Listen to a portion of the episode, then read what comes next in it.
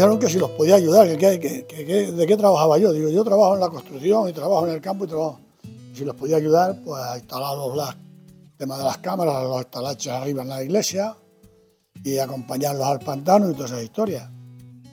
Y claro, ya de ahí empezamos a entrar más en la historia y por desgracia de aquí se fueron a, a Alaska. De aquí se fueron y de allí se mataron.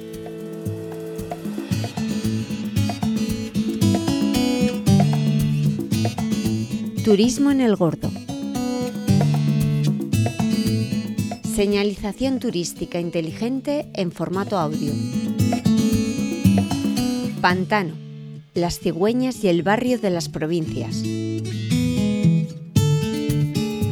La construcción del embalse de Valdecañas en 1963, los basureros municipales que hasta finales del siglo XX estuvieron destapados en cada municipio y la reducción de los días de frío hicieron que una importante colonia de cigüeña blanca se quedase durante todo el año en esta localidad, lo que provocó la atención del naturalista y divulgador español Félix Rodríguez de la Fuente.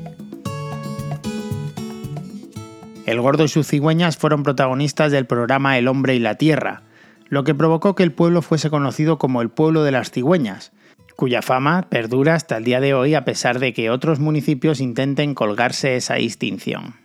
Pero sí, ya cogimos una amistad, eh, lo promocionaron, las cigüeñas la promocionaron una barbaridad. El gordo fue conocido, no digamos en España, quizás en toda Europa y parte del mundo, ¿eh? a través de ellos. Y estuve muy bien con ellos, me lo pasé muy bien con ellos y hicimos muchísimas tomas. ¿eh? De hecho, me mandaron tres fotografías de Canadá cuando se mataron el día antes de matarse. Las tengo en casa, Juli las maneja varias veces. A ver, las cigüeñas se, empezaron a instalar en la, iglesia. En la iglesia y algunas casas por aquí, en el pueblo. Pues yo me parece, no sé si don Ramón se puede acordar, en la iglesia había 34 o 35 nidos, ¿eh? solo en la iglesia. Hacía muy bonito, además, venía muchísima gente al pueblo. Muchísima gente al pueblo, nada más que para ver. Me acuerdo un caso que vino un niño de, de Lérida, hechamente a ver, pero antes a ver las cigüeñas eso aquí al pueblo. Antes me había escrito una carta, que si le, me, podía recibir, toda esa historia. Por supuesto que sí, le contesté que sí. Pues ese niño me sigue escribiendo alguna carta algunas veces, ya mayorcito, y es bonito. Le preparé una soga, una soga a una cuerda, una soga, y le colgué, se colgaba de la, de la, de la campana gorda, se colgaba para grabar el nido que tenía tenía Eugenio aquí en el patio, en la chimenea. Y, ahí se colgaba el cámara, se colgaba ahí, digo, te vas a pegar un talegazo. Y aquel mismo día me dijo, nosotros no vamos a ser muertos, vamos a ser matados. Mira. La construcción del embalse paró la vida del gordo, provocó que sus habitantes comenzaran a emigrar a las grandes ciudades de nuestro país y lo hiciesen desde entonces de forma masiva, de tener una población que rondaba los 2.000 habitantes, el censo municipal ha arrojado en la primera década del siglo XXI algo más de 250. Historia de la Asociación de las Cigüeñas, que se fundó yo creo que fue en el año 78. Al principio, pues nada, se hacía, no teníamos local como tenemos ahora ni nada. En las plazas nos juntábamos con los socios, que éramos creo que mil y pico socios, más que habitantes. Ahora seremos como 200, cerca de 300 anda por ahí con habitantes. La consecuencia negativa que dejó la construcción del embalse fue que el pueblo perdió población y un barrio entero tuvo que ser derribado por encontrarse en la zona inundable del embalse.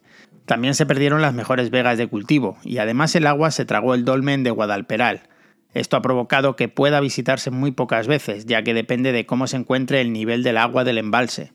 Bueno, pues yo recuerdo desde niña que me fui muy pronto a Madrid y recuerdo que había en el barrio de las provincias. Ahí eran unas casas nuevas que también había, ¿eh? hicieron y prácticamente el barrio de las provincias con el embalse pues desapareció. La gente tuvo que irse a los pueblos estos de Tietar y Rosalejo y todo eso.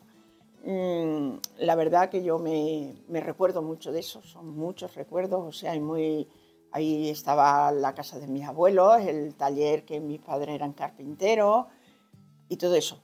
Y, me acuerdo de eso y, son muchos los recuerdos que me, que me vienen a la, a la mente, si es verdad. Todo, todo, todo. Ese barrio desapareció todo. Fue cogido, es que prácticamente llega a la misma esa del pueblo, o sea, lo que hace cuando está bien. Parte norte, la razón del nombre que los romanos llamaban provincia a los territorios que estaban fuera de Italia. Como este barrio estaba a las afueras del pueblo, posiblemente de, posiblemente de ahí. En las provincias ahora está el polideportivo y hay un parque muy bonito, porque hay un parque que está muy bien para los niños y para nosotras. Nosotros ahí jugamos a la petanca, tenemos nuestro cuadro preparado para la petanca. Y hay unos monumentos han puesto en el parque con libros que hemos, nosotros mismos, los que hemos leído esos libros y los hemos propuesto. Está el nombre del libro y el nombre de la persona. Pero su construcción también ha dejado cosas buenas, como las cigüeñas, que casi se quedarán de forma permanente aquí y levantarán la curiosidad del ya mencionado Félix Rodríguez de la Fuente. Poco después se redescubrió el dolmen, levantando una gran expectación y atrayendo a un gran número de visitantes cada vez que el pantano de Valdecañas baja el nivel de sus aguas. También se ha instalado un complejo turístico de primer nivel en el que se ha venido a llamar la isla de Valdecañas, una isla que puede convertirse en península en función del nivel del embalse y donde se puede disfrutar de un campo de golf, hotel, piscina, playa artificial y complejo deportivo.